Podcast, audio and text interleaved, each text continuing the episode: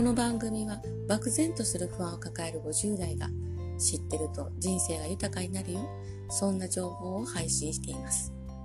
私らしく賢くしなやかに楽しむ番組。50歳からの新生活スタイル。はい吉永琴音です、えー、年を重ねるとともに増えていく。病気孤独お金などの不安。これは、えー、世界共通の悩みと思っていたんですがフランス人は老いることを人生の収穫期と考えて楽しく過ごしているそうです。えー、人生の収穫期。農作物の収穫の時期。取り入れ時ですよ。えー、このことについて外交官からフランスの修道会の介護ボランティアに転身された角ゆずきさんの著書60歳からを楽しむ生き方フランス人は老いを楽しむからご紹介します。えー、人生100年の時代、60歳で老後と考えると残り40年、70歳で老後と考えても残り30年あります。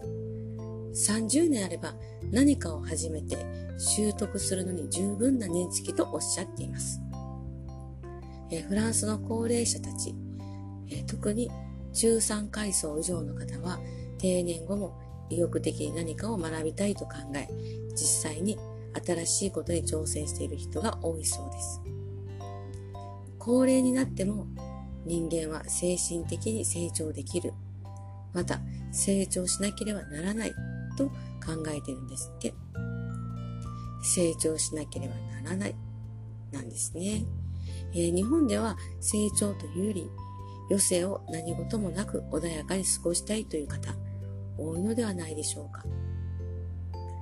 えー、そういえば私の知り合いの70歳手前の方なんですが、その方は、えー、20代から30代までフランスに住まれてまして、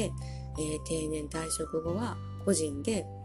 通訳の仕事や流通のお仕事をされています。え自伝の本も出版されました。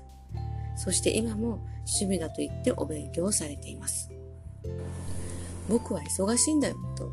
すごく生き生きとされている方です。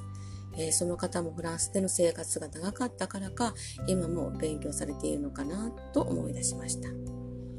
えー、戻りまして、フランスは国民の平等意識が強い国らしく、教育における年齢平等という考え方から、えー、教育における年齢平等っていうのが根っこにあるから、高齢者の方の学ぶ姿勢と意欲が強いようです。えー、そして様々な形で定年退職後の学習が実践されていて、その中の一つを紹介しますね。えー、皆さん、フランスの最高の高等教育機関、コレージュ・ド・フランスをご存知でしょうか？フランスの最高の高等教育機関、えー、コレージュ、えここでは定年退職をされた方たちが、えー、お勉強をされている講義が行われているそうです。えー、コレージュド・フランス。私は、はい、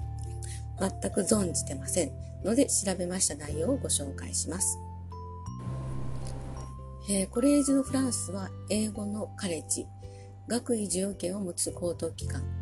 でフランス最高の研究機関と言われています。このカレッジは1530年、今から490年前、約500年前ですね。えー、日本は、えー、この頃上杉謙信、足利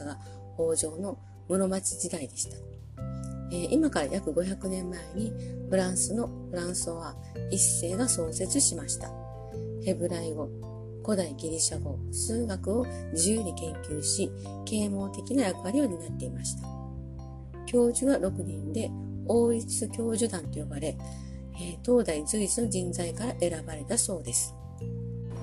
えー、その後名前を変えながらも常にフランスの知的エリートの地位を占めてきて、えー、今もオレージドフランスの教授になるということはその研究領域におけるフランス最高の権威であるということを意味するそうです。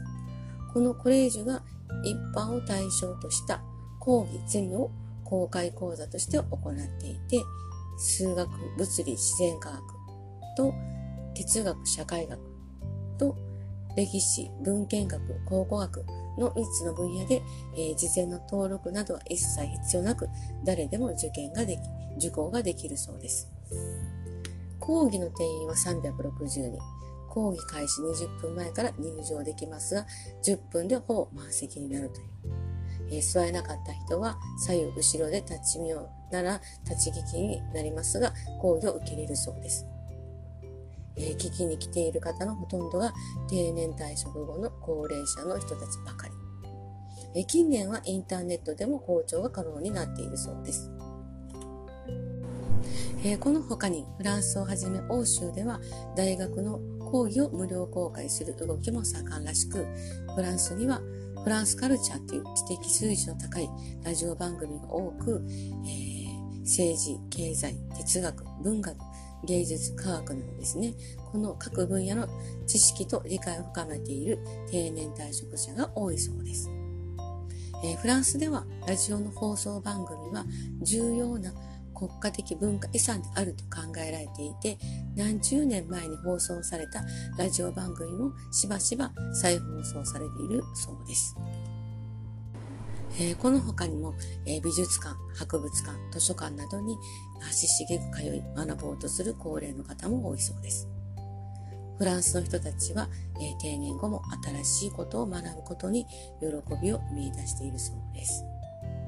え体系的に何かを学ぶことで加齢による頭脳の機能退化と心の萎縮を防止できるとフランス人は信じています。えー、電車のレールの話がそうですよね。電車が走るからレールは錆びない。走らないとレールは錆びる。脳も同じで使わないと退化し衰えていく。衰えの進行を少しでも遅らすには脳を使え、鍛えるということなんですね。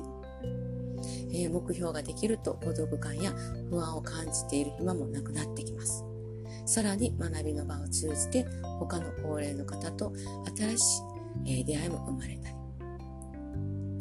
えー、イタリア人の詩人でこんな言葉があります。人が学ぶ能力を失った時に老いが始まる。本当の老いとは学ばないことである。はい、いかがだったでしょうか？人はいくつになっても成長できる。収穫期だから。ご自身の興味のある分野で新たな学びに挑戦できたらと思います。講義を聞くでもいいですし、本を読むもいいし、若い時に興味があったことでも、座学以外にも運動であったり、えー、皆さんのこれまでの経験、主婦の経験、子育ての経験、お仕事の経験、この経験すべてが学びだったと思います。そこにプラス新しい学びを入れるというのも良いかと思います。そこから新しいお仕事になったり、それがあなたの魅力になったり、あなたの器の広がりになったり、言えるのは足すことなのであなたのマイナスにはならないこと。年を重ねるとともに増えていく病気、孤独、お金などの不安、フランスの方のように老いることを人生の収穫期、生き生きとした取れ時と考えて、えー、楽しく過ごしていきませんか？人生の収穫期。はい、えー、さあ、落ちてきている口角を少し上げて、心地よい自分を一緒に作りましょう。新生活スタイルに向けて。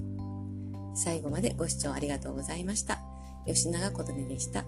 ではまた。